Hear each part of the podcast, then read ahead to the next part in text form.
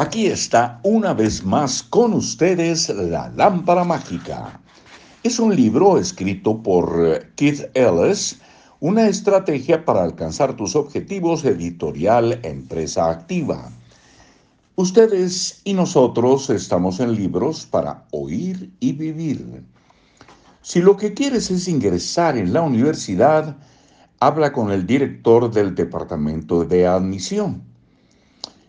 Piensa en cualquier persona de tu país o ya puestos eh, del mundo. Y luego piensa en cómo puedes llegar a esa persona a través de tus propios conocidos. Por ejemplo, supongamos que quieres entregar tu currículum a esa persona única y particular que te puede contratar para el empleo de tus sueños. Digamos que esa persona es el vicepresidente de la cadena de televisión CBS. Piensa en alguien que conozcas que trabaje en la CBS. Si no conoces a nadie, piensa en un amigo que podría conocer a alguien que trabaja en la CBS. Por ejemplo, en la cadena filial local. Cuando hayas tomado contacto con alguien que trabaja para la CBS, descubrirás que esa persona conoce a alguien, un jefe o el jefe de un jefe, que conoce a alguien, un ejecutivo, amigo del vicepresidente con quien quieres hablar. Es así de sencillo. De hecho, cuanto más importante sea la persona con quien quieres hablar, más conocidos tendrá de modo que será más fácil llegar a ella a través de terceros. Estas personas te pueden ayudar de muchas maneras.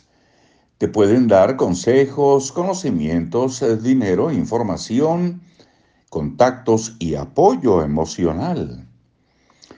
Pueden ser la diferencia entre un éxito espectacular y un rotundo fracaso te pueden proporcionar todo lo que necesitas para que tu deseo se haga realidad. Pero hay una condición. Si lo que quieres es conseguir ayuda, tienes que salir a buscarla. Cuando lo hagas, querrás tener las cartas a tu favor. A continuación, te presento una estrategia de cinco pasos que te ayudará a conseguir un sí en lugar de un no. No cuando pidas algo. En lugar de un no cuando pidas algo. Es eh, sin, sin punto. Número uno, pide algo específico. La mejor manera de facilitarle, a ver, regresamos al punto inicial. Número uno, pide algo específico. La mejor manera de facilitarle a otros la tarea de ayudarte es plantear específicamente lo que quieres.